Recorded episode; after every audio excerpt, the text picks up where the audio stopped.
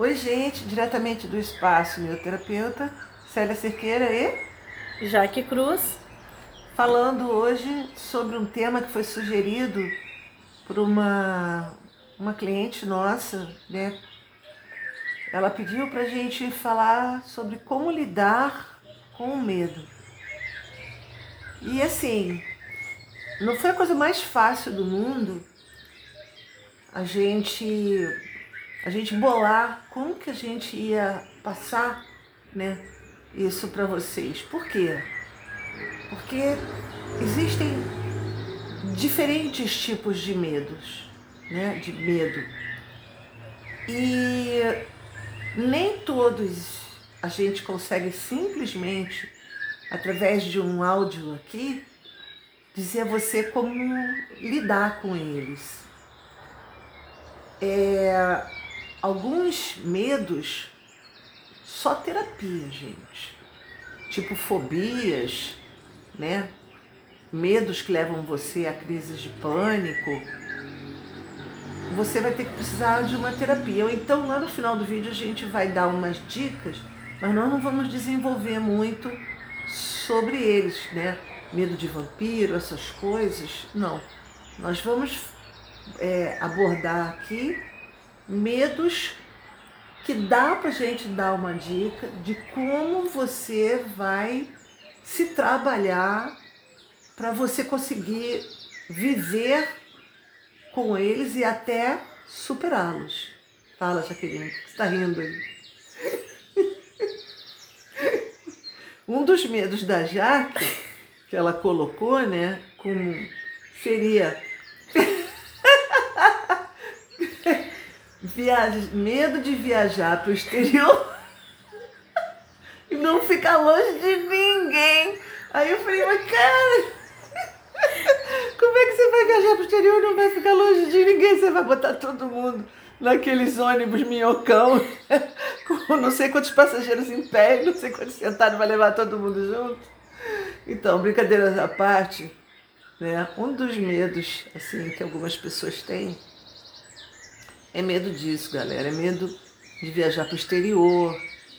É medo de, de ficar solteiro para sempre.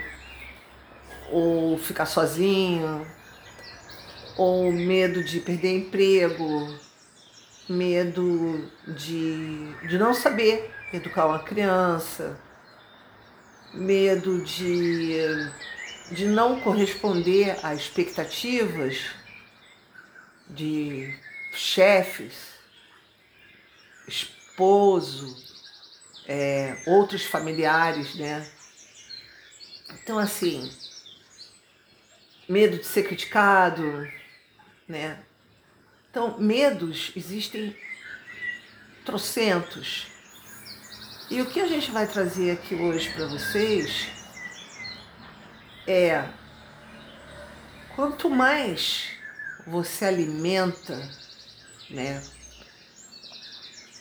um medo, mais ele cresce. Isso é. Todo mundo já experimentou isso, sabe do que eu estou falando.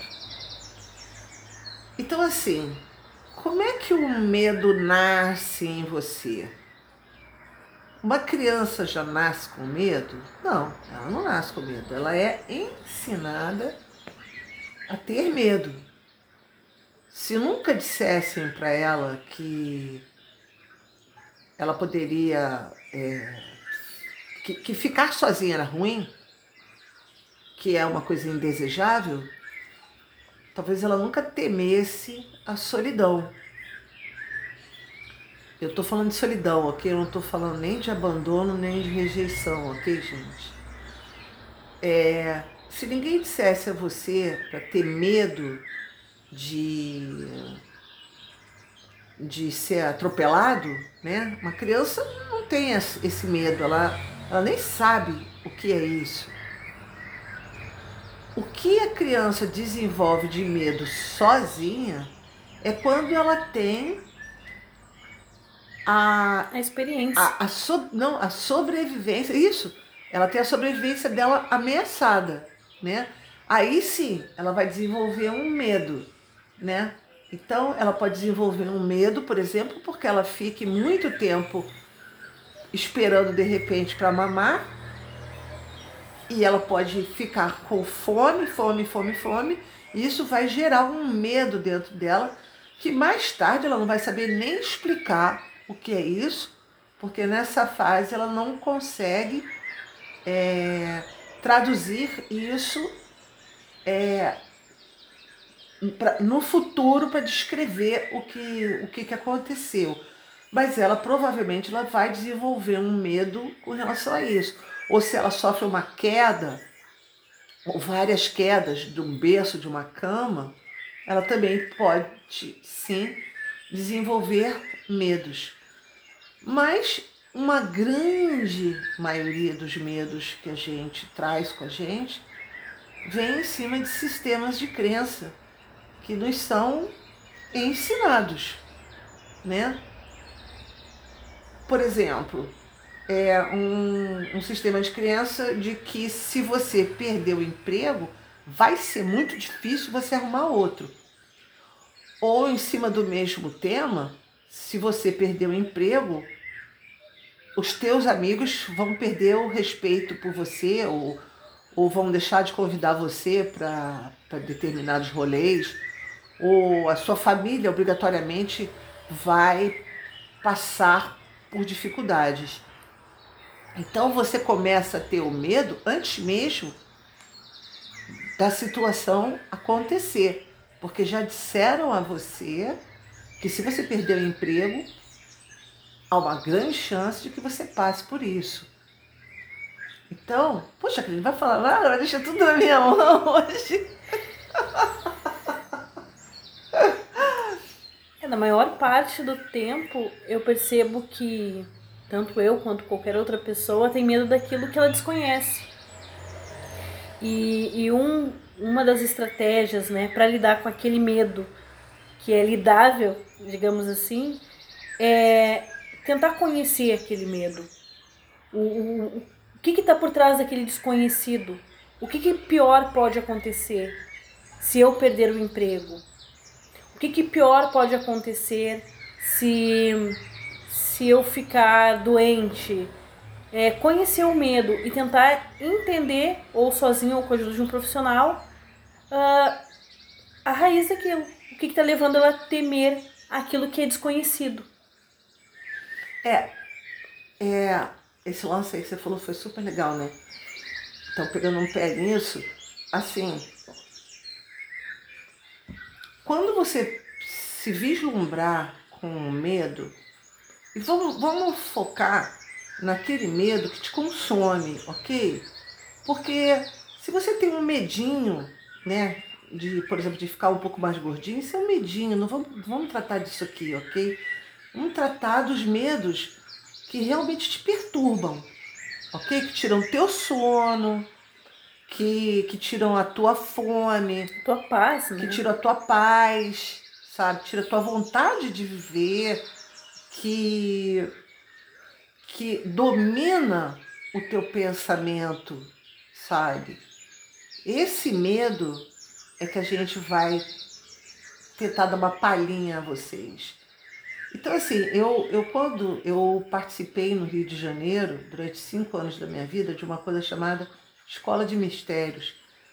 E o meu mestre, né, o Deva Prachanto, que, que coordenava né, nossos, nossos estudos, ele falava, né, ensinava para gente que quando ele vislumbrava um medo, ele aprendeu a encarar esse medo, ir até lá e vivenciar esse medo para descobrir dentro dele a força que ele tinha diante daquilo, para descobrir que aquele medo, de repente, a maior parte do pavor dele, do tal desconhecido, era fantasia.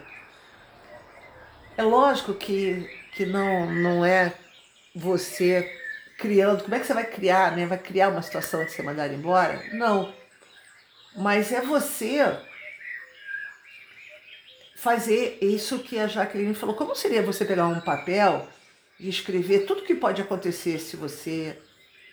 Encarar o medo, né? Né? Não, se você passar por essa situação. Ah, sim. Né? Sim, mas tu vai passar pela situação e tu vai encarar o medo. São duas coisas, né? Aham. E no exemplo do exterior, né, que eu coloquei ali, é ah, o medo de ir para um lugar desconhecido com pessoas desconhecidas e ficar sozinho. É, e, e é- como ele é um medo de algo desconhecido, não vai para a razão. É, a pessoa ela fica ah, imersa na emoção e não pensa que ela não vai ficar sozinha. E que de repente ela vai trabalhar, ela vai estudar e ela vai conhecer outras pessoas. Então aquilo que parecia o grande pavor dela dentro daquela situação, quando ela sair um pouco da emoção e ir pra razão, ela vai começar a refletir melhor. O que, que pior pode acontecer se eu ficar sozinha? É assim, o que que é estar sozinho, né, gente? Mas aí isso é papo para outro podcast, ok? Então, assim, focando né, no- na coisa do medo, quando eu sugiro para você que você liste o que, o que, que pode acontecer, conforme a Já falou, de pior, se você for para o exterior, né? O que, que pode acontecer de pior se você perder seu emprego? O que, que pode acontecer de pior se você for assaltado, né? É, eu tento trazer uh, pra razão. É a minha forma de lidar com algumas coisas, né? É, eu deixei uma vez de, de aproveitar uma oportunidade por pouco, porque eu era muito. Eu era pré-adolescente e a minha mãe falava muito a questão de tu vai pegar avião, meu avião vai cair. E eu comecei a pensar muito por aquilo, não, vou pra razão e vou tentar levar razão pro medo dela também. E aí eu trouxe para ela uma pesquisa de que morrem mais pessoas por segundos na estrada do que de avião.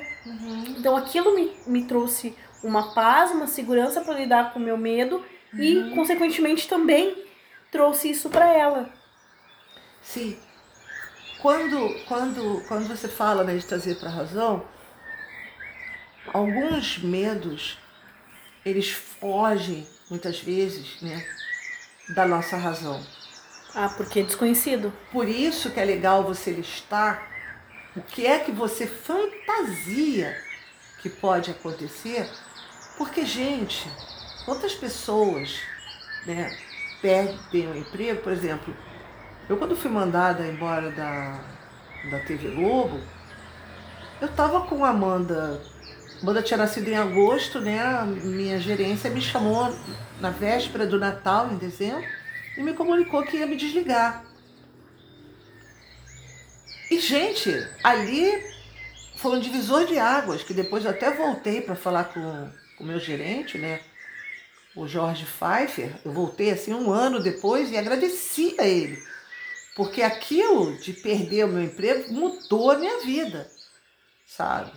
Era a contribuição que estava por trás da, Né?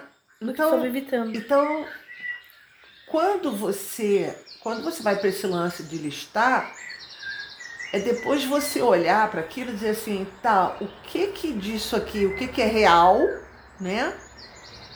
E o que que é fantasia? O que que foi o outro que me disse? O que que foi que me ensinaram? O que que foi que eu comprei, né?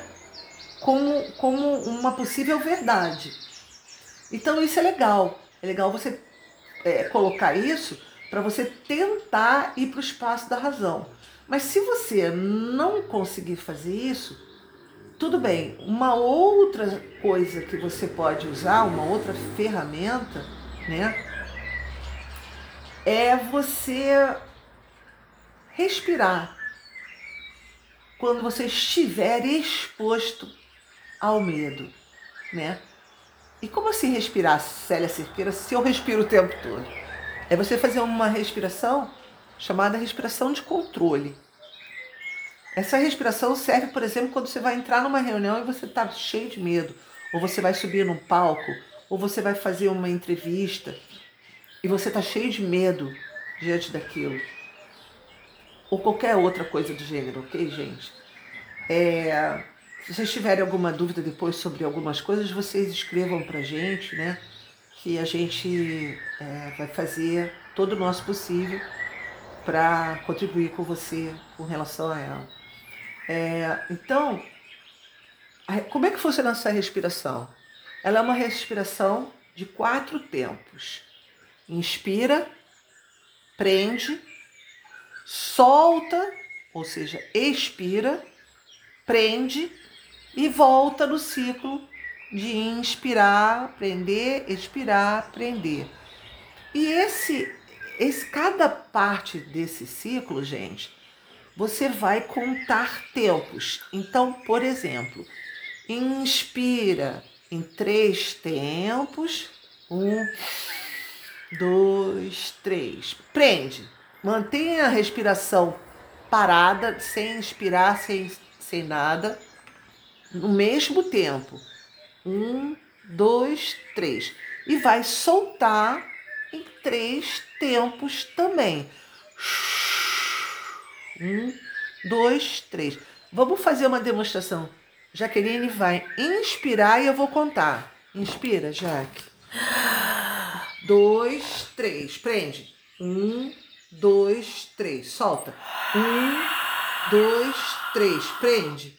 Um, dois, três. Inspira. Um, dois, três. Prende. Um, dois, três. Expira. Um, dois, três. Prende. Um, dois, três. Ok, galera? Essa respiração, ela traz um, um autocontrole absurdo. Só que, lógico, não adianta você fazer dois ciclos só que nem a gente fez aqui. Você vai precisar fazer mais ciclos até você sentir que você controlou todas as sensações corpóreas que você tem quando está com medo, ok?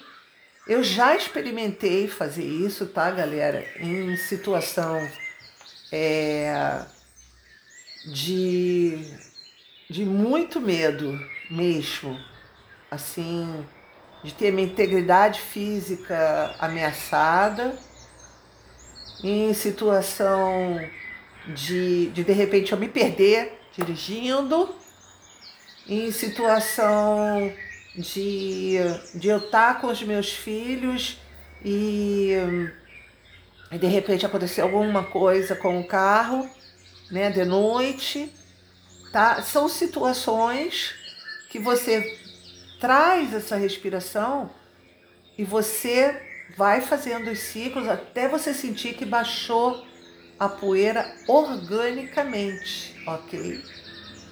Até porque essa respiração só o fato de você focar nela já tira você do foco do medo.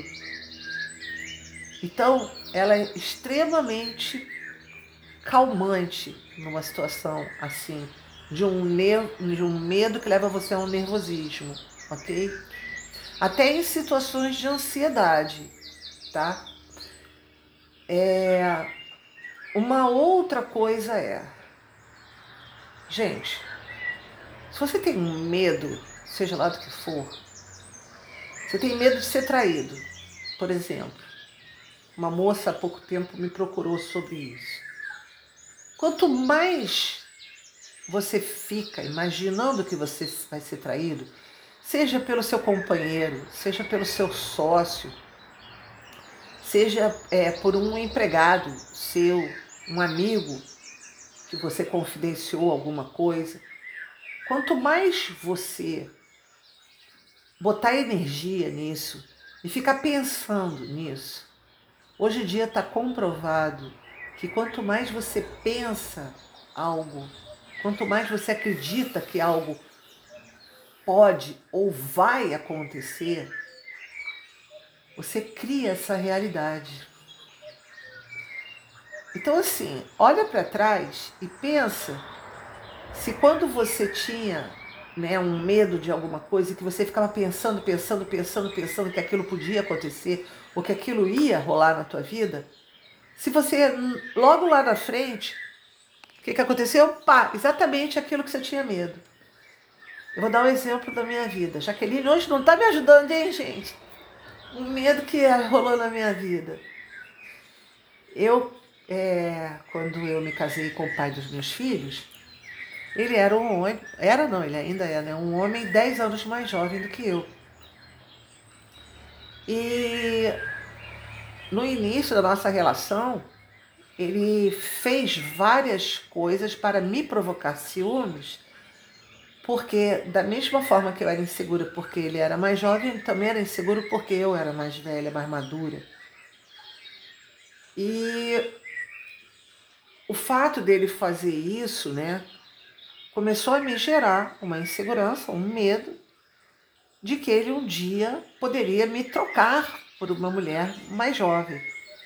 E esse medo ficou maior quando eu tive filhos, porque houveram transformações no meu corpo e na minha vida também, né? Quem tem filho sabe que a atenção da gente fica muito dividida, né?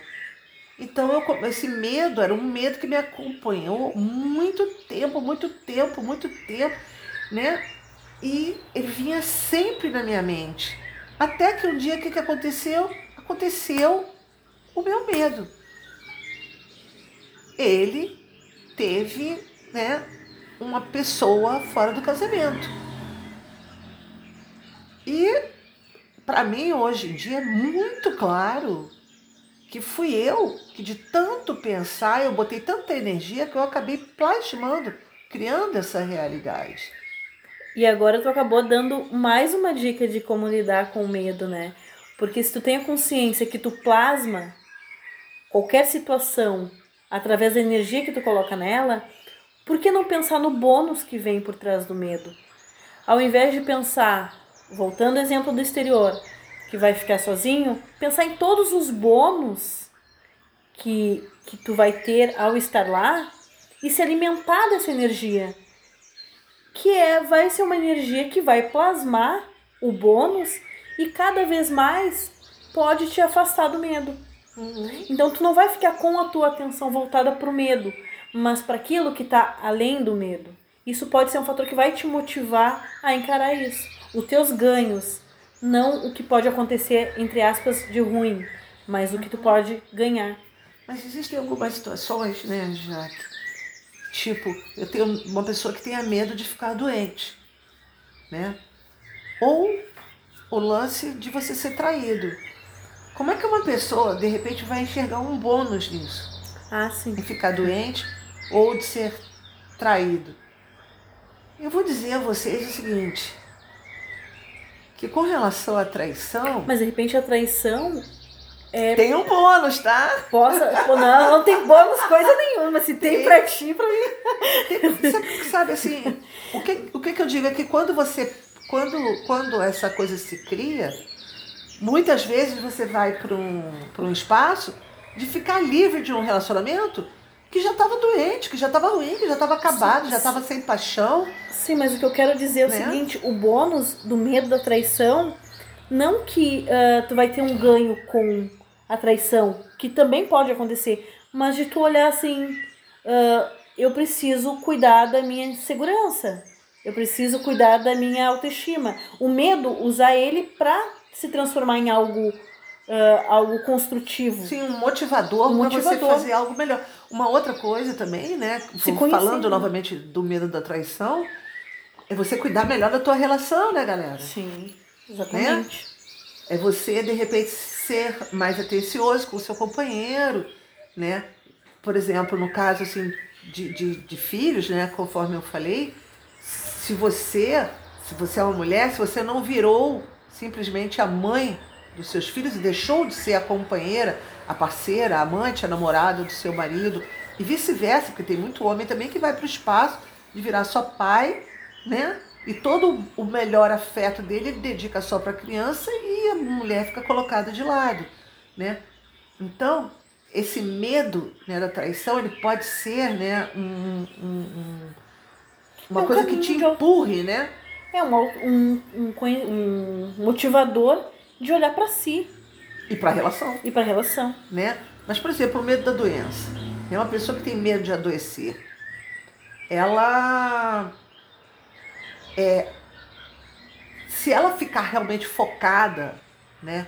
Ai, que eu vou ficar doente, que eu vou ficar doente, que eu vou ficar doente. Ela pode focar nisso pensando assim: ah, todo mundo da minha família ficou doente quando tinha 33 anos, todo mundo ficou doente de não sei o que, então vou ficar também. Se você acreditar nisso, a chance de você criar essa realidade é enorme. Ou, é, Vou ter os cuidados né? para prevenir. Isso, por exemplo, é, ah, eu morro de medo de ficar diabética, por exemplo. Ah, mas alguém na tua família é diabético? Não.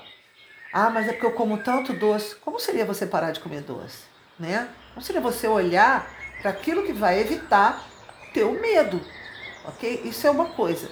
Mas eu estou falando assim, aquelas pessoas que têm, têm medo da doença que está no ar. Eu não estou falando, gente, da pandemia, ok? Eu estou falando, de repente, uma pessoa que está com medo de ter tuberculose nos tempos de hoje. Ah, eu morro de medo de pegar tuberculose. Ah, eu morro de medo de, de pegar ebola, que, que tá meio fora de moda, né? Eu morro de medo de, de pegar AIDS e eu nem tenho, né, assim, uma vida sexual é, ativa e tal, eu sempre me previno, seja lá o que for, enfim. É assim. Quando. Sabe aquele papo, né? Do lobo que existe dentro de você, que tem um lobo bom e um lobo mau, e os dois estão sempre brigando, e qual dos dois que vai ganhar? O que vai ganhar é aquele que você alimenta. Então, se você alimentar o lobo mau, ele vai comer a tua chapeuzinho vermelho. Agora, se você sai desse foco, ah, Célia Cerqueira, mas como eu vou sair desse foco? Procure ler coisas que distraiam a sua mente, que sejam leves e que de forma nenhuma levem você para pensar exatamente nesse medo. E até busque, busque segurança também, assim, uma palavra de pessoas que podem te ajudar com aquilo. Não de pessoas que. Que, que vão dizer, é, você vai ficar doente mesmo. Sim, ou, ou, que tem uma visão da vida super distorcida e super negativa. Exato. Pá, show isso que você falou, né? É, busque, toda vez que, que esse pensamento começar a vir, busque se distrair, sabe? volto a dizer, é sair desse foco. E outra coisa Sabe? que eu acho interessante também para medo é quando vir um sentimento de medo, é parar e pensar. Essa voz é a voz de eu ser sendo o meu melhor amigo ou meu, o meu melhor inimigo? Pior inimigo. Meu pior inimigo né? Uhum. Porque se uma pessoa muito amiga ou que tu ama muito chega para te dizer assim, eu tô com um caroço na cabeça, tu não vai dizer para ela que é um tumor. E por que que quando a gente tem pensamentos de medo, a gente sempre vai pro lado do nosso próprio inimigo de dizer que é um tumor e não que é um carocinho que de pode ter sido uma pancada né? Ou pode ser. Excesso de pele. Isso, pode ser um, um, um, lipoma, né? Que é um acúmulozinho de gordura, mas que, que é só você procurar um dermato, não sei o que, que vai solucionar, né? É, isso também que você falou foi muito legal. É,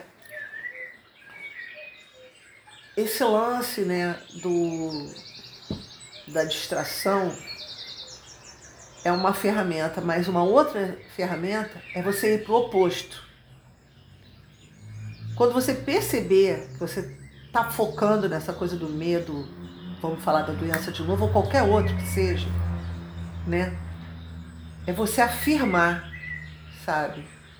Que você sabe e que você escolhe, que você tem certeza de que aquilo jamais vai acontecer com você.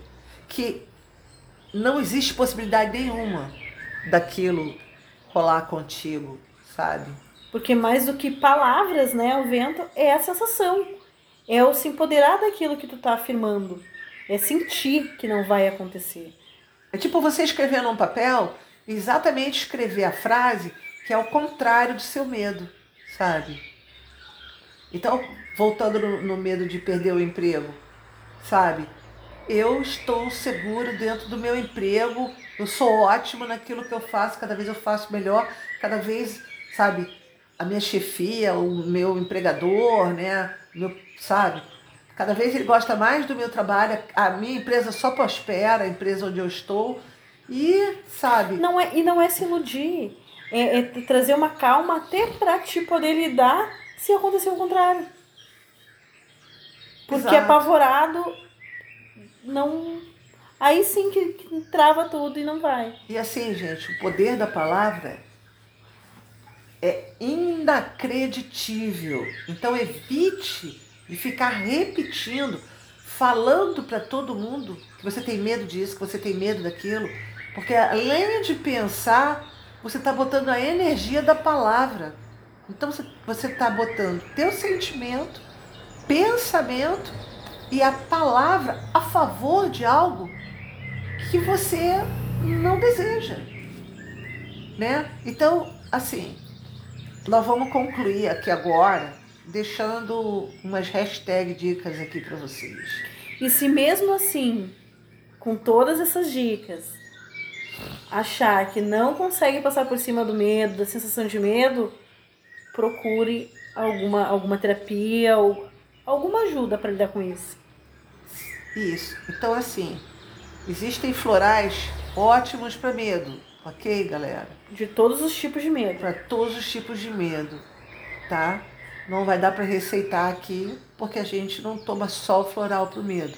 É preciso ter uma fórmula, né, com outras coisas. Mas isso também é papo para outro podcast.